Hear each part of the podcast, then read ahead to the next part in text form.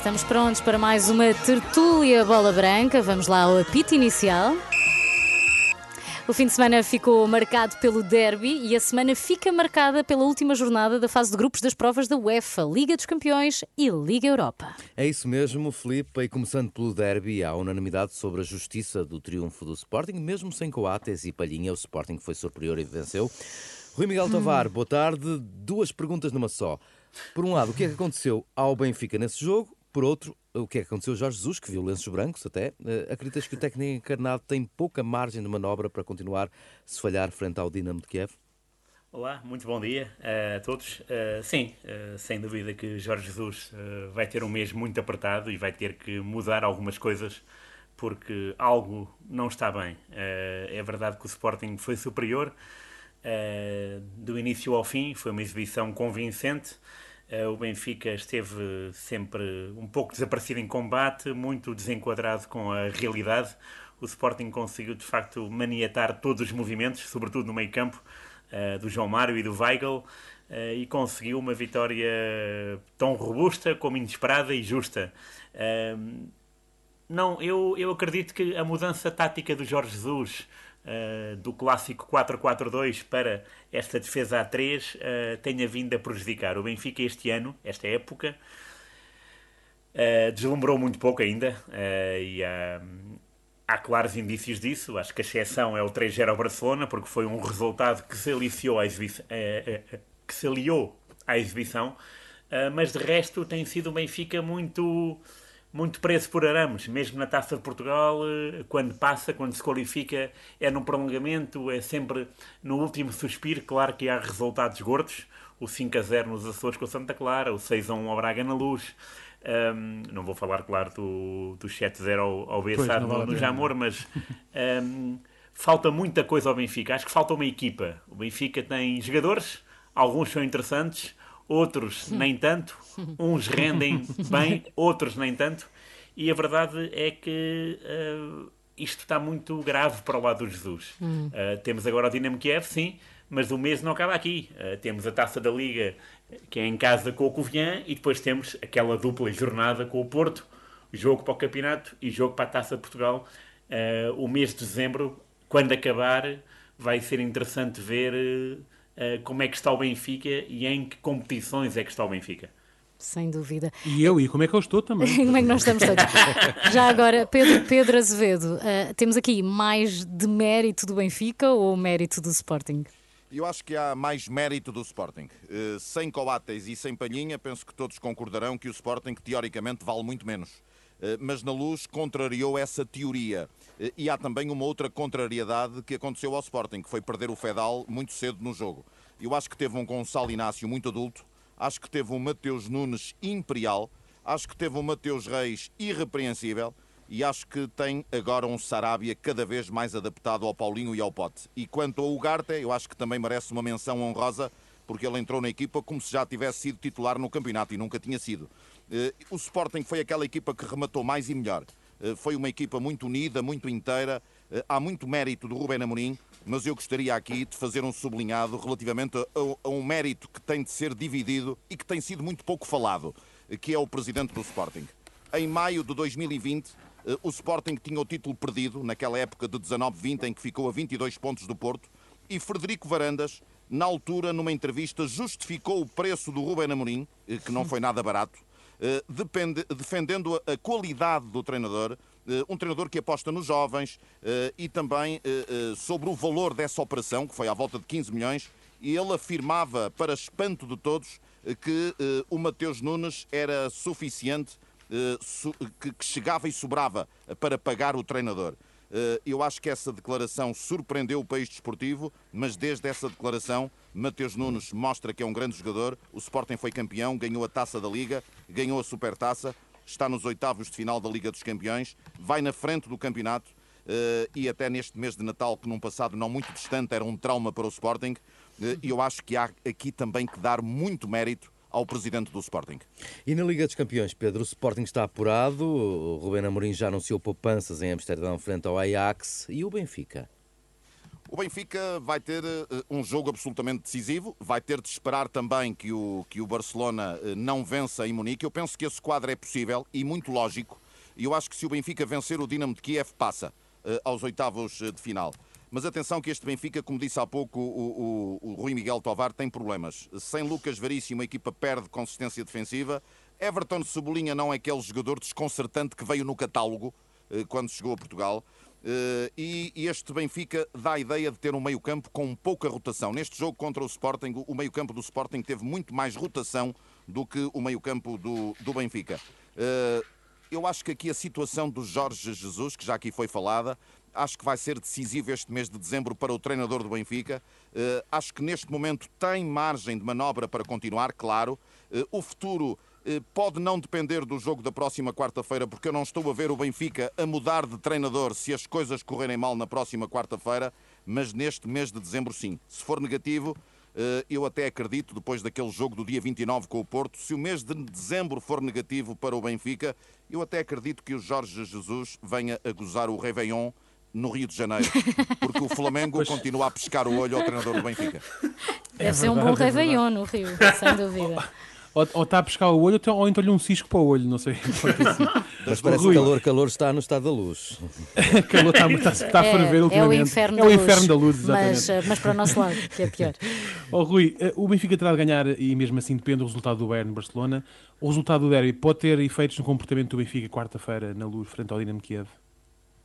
Sim, mesmo que a gente passe por cima disso, uh, os jogadores não são máquinas, não são robôs. É claro que entram com com a cabeça mais ou menos limpa, mas uh, há muita coisa nesta, nesta época do Benfica que é estranha. Há muitas notícias que, que, que saem cá para fora.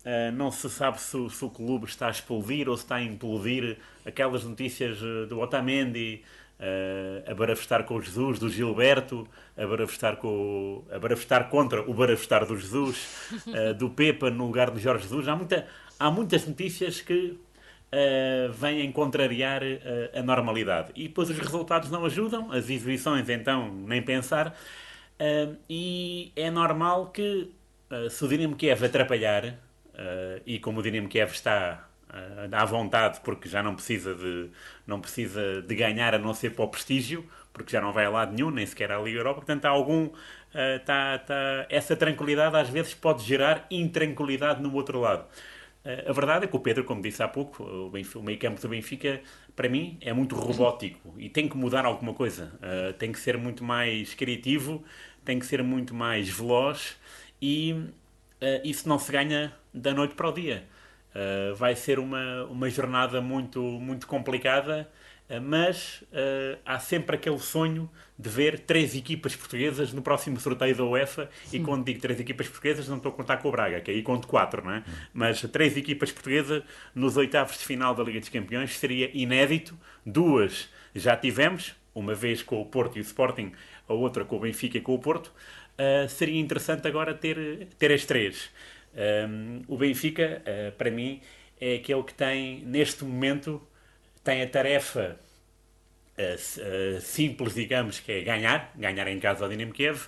Também estou de acordo que o Bayern, mesmo, mesmo na, na brincadeira já qualificado, é fácil que é fácil, digo, é de caras que ganha a este Barcelona, mas claro, em 90 minutos há muita coisa que pode acontecer e acho que o nervosismo e a confiança e, sobretudo, a capacidade de reação vão ser muito importantes. E isto é válido para a equipa, jogadores, como para o Jorge Jesus, que nem sempre consegue ou sabe mudar a equipa. E no derby isso notou-se. Uhum. Pedro, Pedro, uma pergunta para a memória futura, não costumas falhar.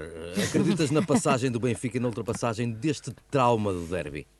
Acredito, acredito, acredito na passagem dos três. Eu, eu estou como falha. o Ruben Amorim. O Ruben Amorim também diz que acredita, eu também acredito. Eu acredito na passagem dos três e acredito que, que vão fazer história, porque sendo o Porto, neste momento, o que depende de si próprio, o Sporting já está qualificado, mas entre Porto e Benfica, o Porto depende de si próprio, o Benfica não. Mas uh, aquele resultado na Alemanha, eu acredito que será favorável ao Benfica e acho que vão passar os três. É o meu prognóstico. Ora bem, Porto venceu com segurança em Portimão, ensaiando no Algarve o jogo decisivo com o Atlético de Madrid amanhã, no Dragão. Rui Miguel Tovar, agora ao Porto. Tem boas razões para acreditar na passagem aos oitavos de final também? Sim, claro, tem. o Atlético Madrid começou bem.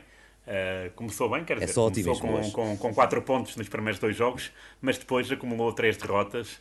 Uh, no campeonato também dava a ideia que estava na perseguição ao Real Madrid e nos últimos jogos também decaiu de forma e os resultados também não foram os melhores, já está ligeiramente atrasado. Uh, e vamos ter o regresso do Oblak. O Oblak uh, no Dragão costuma ser infeliz, uma vez foi expulso pelo Rio Ave, e portanto há esta perspectiva de que o Porto em casa, com aquele chip Champions, possa uh, possa impor o seu jogo, impor o seu registro e ganhar uma equipa que é muito matreira, é das mais matreiras que há na Europa. O Simeone é um, é um treinador uh, muito defensivo, mas bastante cínico. As suas equipas uh, precisam de meia oportunidade para ter um golo. Portanto, vai ser um jogo muito interessante de seguir, porque o Porto, eu falo do chip da Champions, claro que Claro que há, que às vezes o chip encrava e o Liverpool de, demonstrou. Mas penso que quando as equipas são equilibradas uh, do ponto de vista tático e técnico, o Porto em casa costuma uh, superar-se. E é aí que eu espero encontrar mais uma vez. Uh, eu, eu houve um ano que fui ver todos os jogos do Porto ao Dragão na Liga dos Campeões. fui ver o primeiro porque caiu por calendário, estava lá, acho que foi Porto, Galatasaray, e de repente gostei tanto do ambiente que voltei lá para ver o Lokomotiv Moscou, para ver o Schalke 04, para ver a Roma e depois para ver o Liverpool. Porquê? Porque noto que Porque a atmosfera e o ambiente no Dragão é muito diferente de outro estádio qualquer. E então, uh, isso, se os jogadores estiverem uh, bem calibrados, e eu acho que estão, porque os resultados no campeonato uh, dizem mesmo isso, acho que o Porto é capaz, é capaz não, diria que, que superará o Atlético Madrid, que neste momento, por diferença de golos, está em último lugar atrás do Milan. Pedro, apesar dos Chip Champions, que o, que o Rui fala, uhum. o maior poderio financeiro do Atlético de Madrid pode ter peso nos jogos desta terça-feira, no Dragão? Acho que sim, acho que pode. Uh, o valor de mercado do plantel do Atlético de Madrid é três vezes superior ao valor de mercado do Futebol Clube do Porto. Uh, é uma grande diferença em termos de valor. Mas foi também com um valor de mercado uh, diferente e inferior que o Porto empatou em Madrid, em setembro. Uh, que o Porto poderia ter ganho esse jogo de Madrid. Há aquele golo anulado ao Taremi numa regra do futebol que me parece muito injusta. Uh, e nesta fase de grupos o Porto ganhou ao Milan e empatou em Milão com, também com um valor de mercado inferior aos italianos. Portanto, o dinheiro não ganha, mas tem sempre o seu peso. Uh, aquilo que eu acho é que o Futebol do Porto, com aquela raça que habitualmente investe nos jogos da Champions, sublinho aqui o habitualmente, não digo sempre, porque em casa com o Liverpool foi a exceção, e eu acho que esse tal Porto, do tal chip de Champions, poderá bater este Atlético de Madrid, que não está a atravessar um bom momento, como ficou provado eh, com a derrota do último sábado frente ao Mallorca. O Braga joga na quinta-feira na Liga Europa com Estrela Vermelha para ficar em primeiro do grupo. O Braga tem de vencer. Rui Miguel Tovar e Pedro Azevedo, peço-vos respostas estilo flash. O Braga pode apurar-se diretamente para os oitavos de final, como pode ir ao play-off dos segundos da Liga Europa eh, com os terceiros da Liga dos Campeões. Como pode ficar fora das provas europeias também? Jogo absolutamente decisivo, Rui Tovar. Sim, eh, de facto, eh, quando tudo parecia bem, bem encaminhado, aquela derrota na Dinamarca foi bastante amarga. E o Braga agora vai ter que, que se cuidar, porque o Estrela Vermelha é uma equipa bastante forte, sobretudo nós estamos já avisados do futebol sérvio.